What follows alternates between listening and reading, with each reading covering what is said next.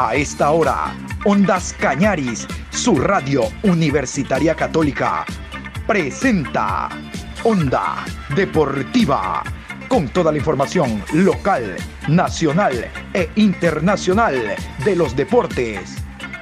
Comenzamos.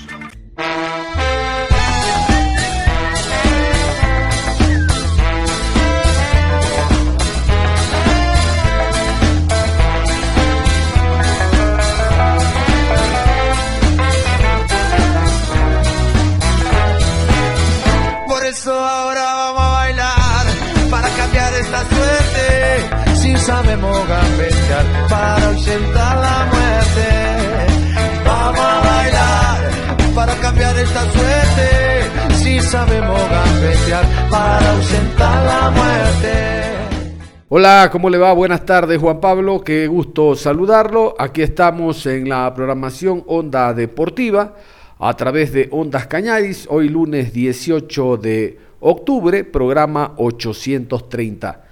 Como lo anotábamos en la mañana, hoy se cierra la Liga Pro Betcris en su fecha número 10. Hoy se jugará el partido número 8 de esta semana, el encuentro número 8 de esta semana, en horas de la noche. Vamos a continuación con el comunicado oficial, el horario, árbitros y demás. Lunes 18 de octubre, 19 horas, Independiente del Valle, enfrenta a Manta. Estadio Banco de Guayaquil, Ciudad de Sangolquí. Juez central, Diego Lara. Línea 1, Edwin Bravo. Línea 2, Guillermo Parra. Cuarto árbitro, Carlos Aroca. Asesor de árbitros, Adán Ruiz. Bueno, la jornada, como ustedes saben, se inició el viernes, se jugó entre viernes, sábado y domingo, y tenemos estos resultados unos eh, resultados llamativos, ¿por qué no? Creo que el que más nos llamó la atención fue esa victoria de Macará 2 por 1 sobre Liga. Reitero, Macará jugaba de local, pero Liga venía con un tremendo deseo de sumar, ya que inmediatamente anterior Católica había ganado visitante a Sociedad Deportiva Aucas, había ganado Emelec el día viernes, y la idea es que los que van punteros ganen. Entonces vamos a ir a continuación con los resultados de esta fecha hasta el momento. Emelec 1, Orense 0, Guayaquil City 4, Olmedo 2, Aucas 1, Católica 2, Macará 2, Liga de Quito 1, Muchurruna 0, Técnico Universitario 1, Cuenca 3, 9 de octubre 1, Delfín 4, Barcelona 1. Y nos, vamos a meter al partido que abrió la fecha de campeonato, esta fecha número 10. El día viernes, el club Sport Emelec, pasando más de un susto, derrotó al conjunto del Orense. Partido jugado en el estadio George Capel con presencia de público. Este fue uno de los dos partidos piloto que determinó el Comité de Operaciones de Emergencia. Fue un duelo de técnicos españoles, Andrés García por Orense, y Ismael Rescalvo por el Emelec. Reitero, gran partido de Lorences, lamentablemente no se pudo llevar la victoria. Vamos a escuchar al director técnico de Machala del conjunto de Lorences dando una explicación sobre el compromiso. Atención, él no habla de los árbitros. Andrés García. sobre la jugada del gol no, no, no opino, no me, gusta, no me gusta opinar de los árbitros. Lo único que dio sí de descuento. En el descuento prácticamente no se jugó porque eh, Ortiz no quiso que se jugase, obviamente, eh, lógicamente, jugador inteligente, pero situaciones similares en el inicio de la segunda parte a nuestro portero le sacó tarjeta amarilla. A partir de ahí, si es eh, falta o no es falta, la hemos visto repetida, me lo, me lo, guardo y ya me lo guardo y ya está. No, no, no me voy a meter en cómo, cómo es el arbitraje en Ecuador. Respecto al partido y las sensaciones que saco, para mí hay derrotas que a la larga son victorias y es una de ellas, yo creo que es una de ellas. El vestuario está jodido porque ha perdido. Eh, yo se lo he dicho que tenemos que odiar perder porque es la actitud de equipo grande y así es. El vestuario ahora mismo está destrozado porque ha perdido 1-0 contra Emelec cuando ha tenido opciones de sobra para por lo menos sacar un punto y, ha merecido bastante más. Así que hay que seguir así, con esa mentalidad, con esa actitud.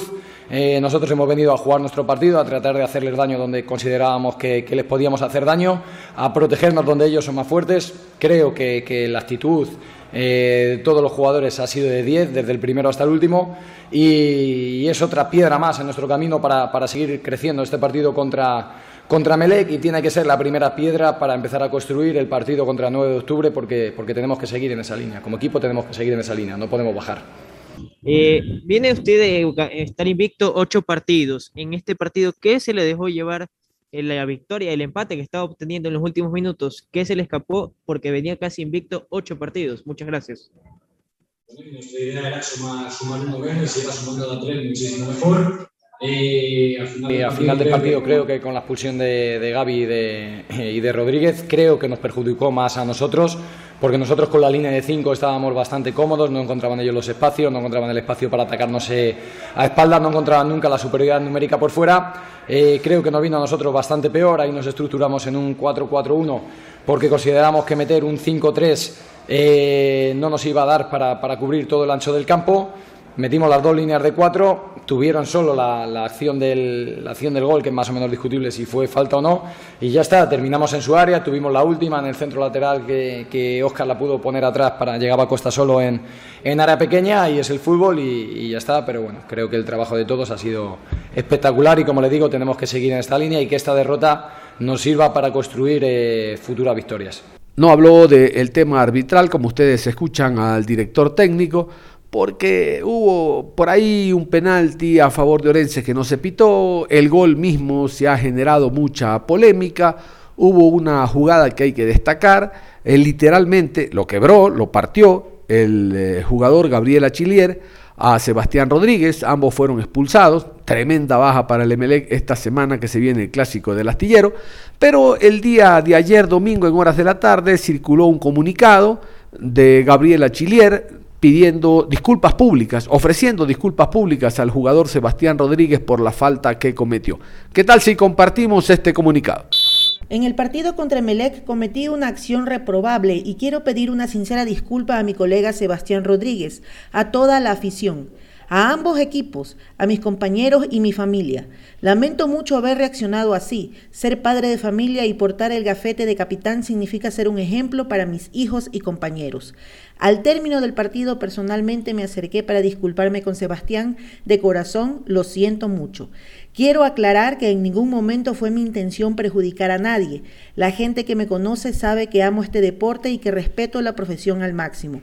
En el fútbol, en una semana puedes llegar a ser la mejor persona y en la siguiente la peor.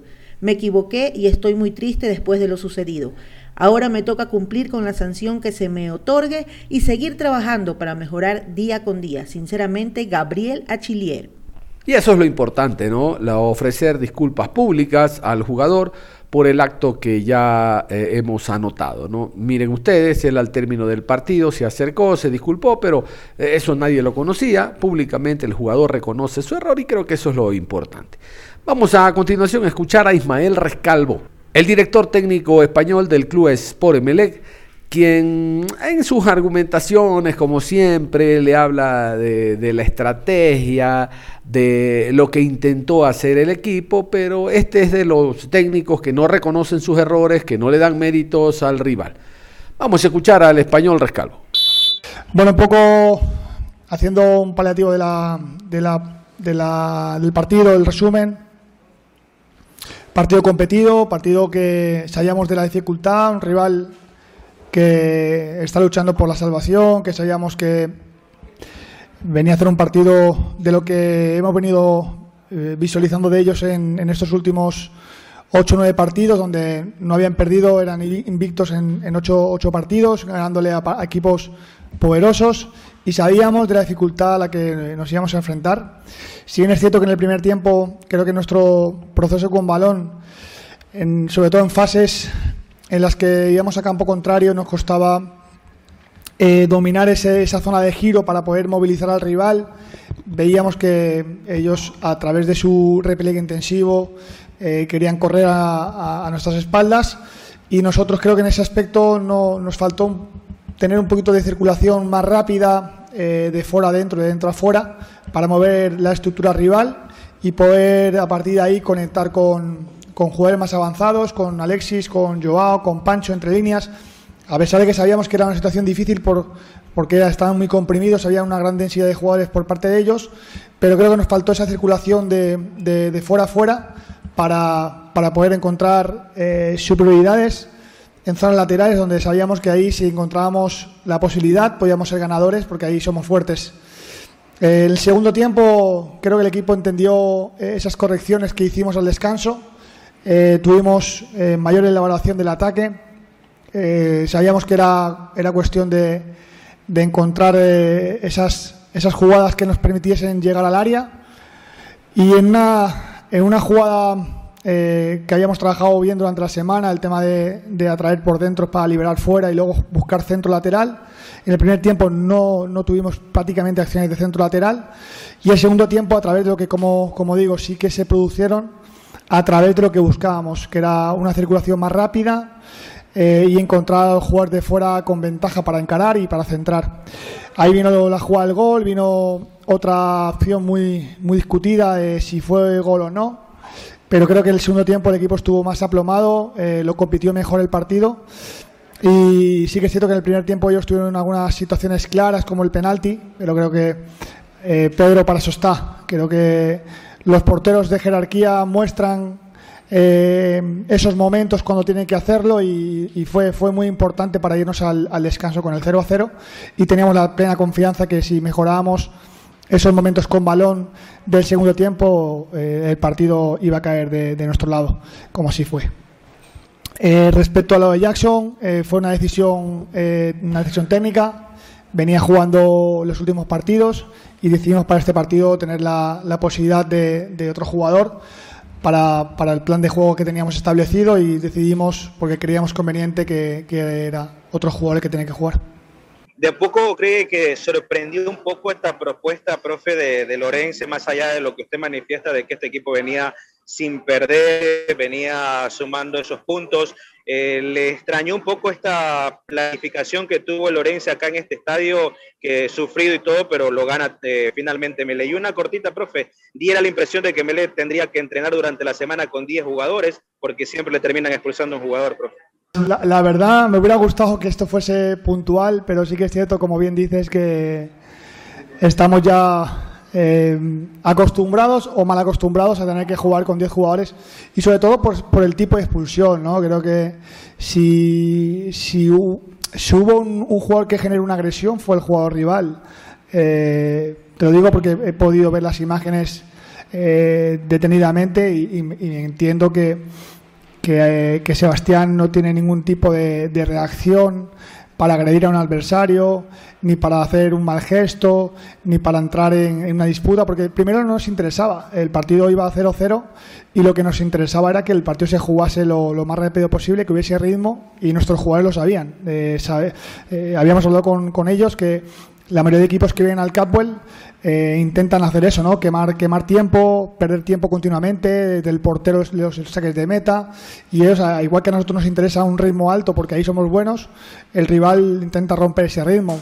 Y evidentemente no, no veo nada por, por, por, la expulsión. Lo único es que recibió un cabezazo que probablemente le ha podido romper la nariz y que nos quedamos con un jugador menos en el momento más importante del partido. Pero creo que otra vez más eh, el valor de, la, actitud del equipo, de reponerse nuevamente ante la adversidad, de poder superar eh, decisiones injustas y que finalmente eso nos, nos ayuda a ganar el partido. Eh, no, no, me sorprende porque habíamos analizado con el, con el cuerpo técnico de manera muy específica al rival y sí que es cierto que eh, se sumaban dos situaciones, que nosotros en el primer tiempo no estuvimos bien y que el rival a través de eso fue cogiendo confianza. Porque si eh, hubiéramos visto lo que lo que teníamos que hacer en el primer tiempo, probablemente el rival hubiera, hubiera llegado muy poco a portería, como sí que pasó en el segundo tiempo, donde tuvimos al rival eh, completamente controlado, a excepción de dos centros bien taponados que fueron saques de esquina y dos tiros que pasaron por encima del laguero muy lejos. No recuerdo ninguna intervención en el segundo tiempo de Pedro, ninguna parada de mérito. Y el primer tiempo, como digo, eh, el hecho de que no estuviésemos nosotros eh, finos y precisos en el pase hizo que el rival se encontrase, se encontrase cómodo, fuese creciendo. Y fue más producto de las dos situaciones, pero siempre teniendo en cuenta que el rival que teníamos enfrente sabíamos qué tipo de partido podía, podía plantear. Onda Deportiva. Y nos metemos al otro equipo eh, que yo les contaba, que ha ganado, que está en la parte alta, que es Universidad Católica. Universidad Católica jugando en el estadio Chillogallo, derrotó 2 por 1 a Sociedad Deportiva Aucas. Bien por el técnico eh, Sachi Escobar, su equipo juega bastante bien, realmente empiezan a recuperar el terreno perdido. Hubo partidos que lamentablemente la Católica no sumó pero se nota que han aprovechado muy bien esta para. Ceballos fue uno de los anotadores en este compromiso. Al Sugaray fue el otro, el ex Sociedad Deportiva Aucas. Casualmente vamos a comenzar con eh, el Sachi Escobar, Santiago Escobar, el director técnico colombiano, que al término del partido dio estas razones para la victoria. Contra esta clase de, de rivales, creo que cualquier equipo lo va a sufrir por el ataque que tiene, por el juego combinativo. Eh, si soy justo y analizo bien el trámite del juego, Aucas en el primer tiempo nos perdonó la vida, nos tuvo que haber hecho tres goles. Y no porque hay de lo uno, hay de lo otro. Superioridad de Aucas y debilidad de nosotros. Cuando terminábamos la jugada de ataque, cada salida de Ascarelli, iniciaba el juego desde ahí, nos llegaron y nos pudieron haber convertido más goles. De eso le hablé al equipo en el intermedio. Entonces, primero sacar el arco en cero contra este equipo es complicado por el gran ataque que, tiene. Pero también sabíamos que Aucas, por ir de, también al, al, frente, se le podía atacar y, y en el segundo tiempo se corrigieron todos los movimientos que no habíamos hecho en la primera etapa, como fue, como fue el juego posicional, controlar, controlar el, el, balón, defender el partido a través de la pelota, del control y no meternos eh, tan atrás como actores pasivos del partido y dejar el, protagonismo a, a Laucas. Ese fue el mayor problema y se corrigió con un extraordinario segundo tiempo, donde el equipo tuvo valentía, donde no nos volvieron eh, a atacar de esa manera. Las, últimas, las únicas posibilidades en el segundo tiempo para Aucas fueron a través de, de esas pelotas quietas, eh, las ABP, pero después yo creo que nosotros tuvimos el, control de juego en la segunda etapa, fuimos más precisos, nos asociamos más, eh, atacamos con mayor propiedad y conseguimos dos goles extraordinarios, tuvimos una posibilidad más con Juan Manuel Tevez a, en 5.50, a un pase de Andrew Draper. Entonces, para concluir, un primer tiempo de Aucas, un segundo tiempo, un segundo tiempo de Católica, y, para mejorar, lógicamente, eh, eh, el, sacar el arco en cero, que lo hemos sacado en algunos partidos, pero hoy había un rival con, con poderío y ese es el, el reconocimiento al rival. Vuelvo y lo repito, en la primera etapa era un partido 3-0 a favor de Aucas y en el segundo tiempo creo que fuimos estratégicos, tuvimos táctica, fuimos más cortos, más cortos, nos adueñamos del partido y tuvimos ese protagonismo. Para mejorar, lógicamente, eh, el tener un poquito más de equilibrio cuando, cuando vamos en función de, de ataque. ¿Qué le va diciendo esta recta final del el campeonato? 41 puntos en la tabla acumulada. Quizás rematar en el primer lugar un poco lejano, pero ese certamen internacional, la Libertadores Sudamericana, peleada con Liga, los rivales que le van quedando al equipo de la Universidad Católica y sobre todo esa concentración que tanto necesita partido a partido, minuto a minuto. Profe, una buena noche. ¿Cómo rematar bien este año? Eh, le hablaba al grupo ahora que terminamos el, partido de que Católica en los últimos tres juegos de nueve puntos frente a Melec, frente a Cuenca y hoy frente a Auca hemos sacado siete de nueve. Es un rendimiento alto en cuanto a la parte numérica. En cuanto al juego, eh, quiero tener partidos como, como los de este segundo tiempo y, y, de esa manera poder fundamentar los buenos resultados que hemos tenido. Creo que ha sido una buena campaña. Hoy los equipos que están arriba de Católica eh, han hecho una campaña extraordinaria, independiente, Liga, el mismo Barcelona. Hoy estamos por encima de, de Liga en el acumulado. Estamos peleando por esa cuarta posición pero nosotros vamos a tratar de, llegar a, lo más lejos. Queremos volver a Libertadores, queremos estar en los puestos de arriba el torneo ha sido generoso, hemos hecho una excelente campaña en condición de visitante.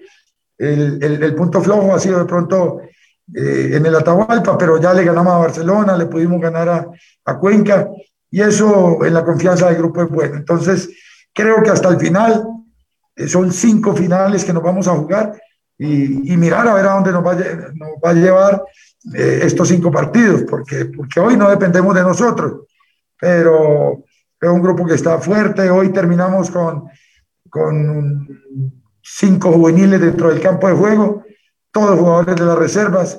Lisandro eh, salió con un calambre, Walter una fatiga muscular, William Ceballos hace el gol y pide el cambio, con un calambre muscular también. Y en ese sentido, pues tenemos un equipo de gente de experiencia y gente joven que todos tienen que tener eh, en la parte mental mucha fortaleza para aguantar estos últimos partidos. Yo confío mucho en este grupo, hay mucha unión, hay mucho compromiso y, y vamos paso a paso, Julio, pero la intención es volver a, a esos torneos internacionales antes de la nueva para que habrá en noviembre le quedan tres partidos, justamente dos en el Atahualpa y uno fuera que será ante Delfín. Más cómo va tomando esto y hoy en la tabla de la segunda etapa se ubica segundo justamente detrás de un punto independiente del Valle que aún falta por jugar. Muchas gracias y felicitaciones. Mucha felicidad, satisfacción por, por lo que nos brindan estos jugadores, por su entrega, por su capacidad. Hoy en un partido sufrido en la primera etapa cómo lo, lo pudimos cambiar a través de una orientación, pero el reconocimiento es para los jugadores porque ellos son los que ejecutan todo, escuchan unas indicaciones, unas orientaciones, y de ahí el mérito para ellos, la inteligencia para manejar la mitad del campo, para saber cómo íbamos avanzando, para estructurar un bloque fuerte en zona media. Entonces, muy contento y, y la verdad, ver hoy a la Católica en la segunda posición es, es digno de, de, admirar y de reconocerle al grupo. Lógicamente, faltan varios partidos y seguramente la tabla de posiciones se va a mover, pero el estar solamente en la segunda posición del torneo quiere decir que algo bueno se ha hecho y que en estos cuatro años que llevamos, este grupo deportivamente lo ha entregado todo. Y es el turno de Sociedad Deportiva Aucas del profesor Héctor Vidoglio, el polaco Fridiusewski había anotado para el conjunto oriental, pero lamentablemente eso no le alcanzó. Aucas, como ustedes saben, está peleando la posibilidad de meterse en Copa Sudamericana. Copa Sudamericana es el objetivo del Aucas. Yo creo que eso ayudó, esa derrota, para que el Macará a renglón seguido, esto es franja de sábado, a renglón seguido, necesite y logre ganarle a Liga de Quito para pasar al Aucas y tentativamente tener la opción también la gente del Macará de meterse a Copa Sudamericana. Héctor Vidoglio, el director técnico de Sociedad Deportiva Aucas, habla a continuación. No, lamentablemente en el segundo tiempo las cosas no salieron, no es que, no, cambiamos un planteamiento. En el primer tiempo creo que la diferencia fue que estuvimos precisos, tuvimos la pelota, llegábamos con claridad, podríamos haber anotado más de un gol. Y en el segundo tiempo lo que nos pasó es que perdíamos la pelota muy rápida. Eh, cada vez que atacábamos queríamos siempre hacer ataques directos o ataques rápidos y en esa velocidad perdíamos la pelota y quedábamos partidos y ahí empezamos a, sufrir el partido. Así que tenemos que seguir trabajando para que estas cosas eh, no sucedan pero de cualquier manera rescato el amor propio de los jugadores que siempre quisieron ir en búsqueda del resultado, en búsqueda de un gol. Cuando estábamos ganando fuimos siempre en búsqueda de, aumentar el marcador y en el segundo tiempo también, más allá de algunos errores o, o de que también el rival tiene sus virtudes, porque el rival es un equipo también con un muy buen planteamiento, con muy buen pie, pero bueno, tenemos que seguir trabajando para corregir estas cosas de, cara a estos dos partidos importantes que tenemos de acá en adelante. Habrá que seguirlo puliendo, mejorando, porque Santiago Escobar terminó diciendo, Aucas nos perdonó la vida. Teníamos que haber terminado 3-0 la primera parte. Ahora con eso, seguir trabajando, buscando mejorar para lo que se viene, eh, especialmente frente a Barcelona, que se quiere asegurar esos dos partidos. Son seis de seis el objetivo atrasado por parte de la gente oriental en este remate de año, profe, cuando las cosas tienen que ser casi perfectas en los 90 minutos de fútbol. Un abrazo, profe. Sí, la verdad que en el primer tiempo obviamente que tenemos cosas que mejorar, pero tuvimos muy bien, hubo muchas asociaciones, intentamos jugar con, con Briones y Mejía del lateral, sabiendo que Mejía podía lastimar por afuera y, y Briones por dentro, se posicionaron muy bien, tuvimos la pelota, tuvo un mano a mano muy claro en una salida presionada Briones, que la pelota pasa al lado del palo, pero como dije anteriormente, en el segundo tiempo nos costó tener la pelota. Nosotros tenemos un equipo que, tiene como virtud eso. Tenemos un equipo con, mucho talento, con muy buen pie, y lamentablemente no pudimos tener la pelota. Y, ellos sabíamos que una de, de sus armas era el remate de media distancia no pudimos evitar esos remates de media distancia y bueno, hay que seguir trabajando. Obviamente que nuestro objetivo principal es mejorar. Obviamente que queremos ganar, sabemos que estos seis puntos que vienen son importantísimos para lo que estamos buscando, pero nuestro objetivo es mejorar, es darnos cuenta de las cosas que estamos haciendo mal, corregirlas y, y ojalá podamos seguir mejorando también en la finiquitación, porque hoy tuvimos situaciones muy claras eh, cada córner hoy estuvo muy bien ejecutado, ganábamos, nos quedaba la pelota dentro del área chica y, errábamos. Así que hay que seguir trabajando. Enfrentamos un muy buen equipo que tiene grandes jugadores, que tienen buen pie individualmente y aparte tienen mucho trabajo colectivo. El técnico hace muchos años que está ahí, saben muy bien lo que juegan. Pero bueno, eh, nos vamos con mucha bronca sobre todo por nuestra gente. Hoy le queríamos dar una alegría a la gente, sabemos que la gente se lo merece.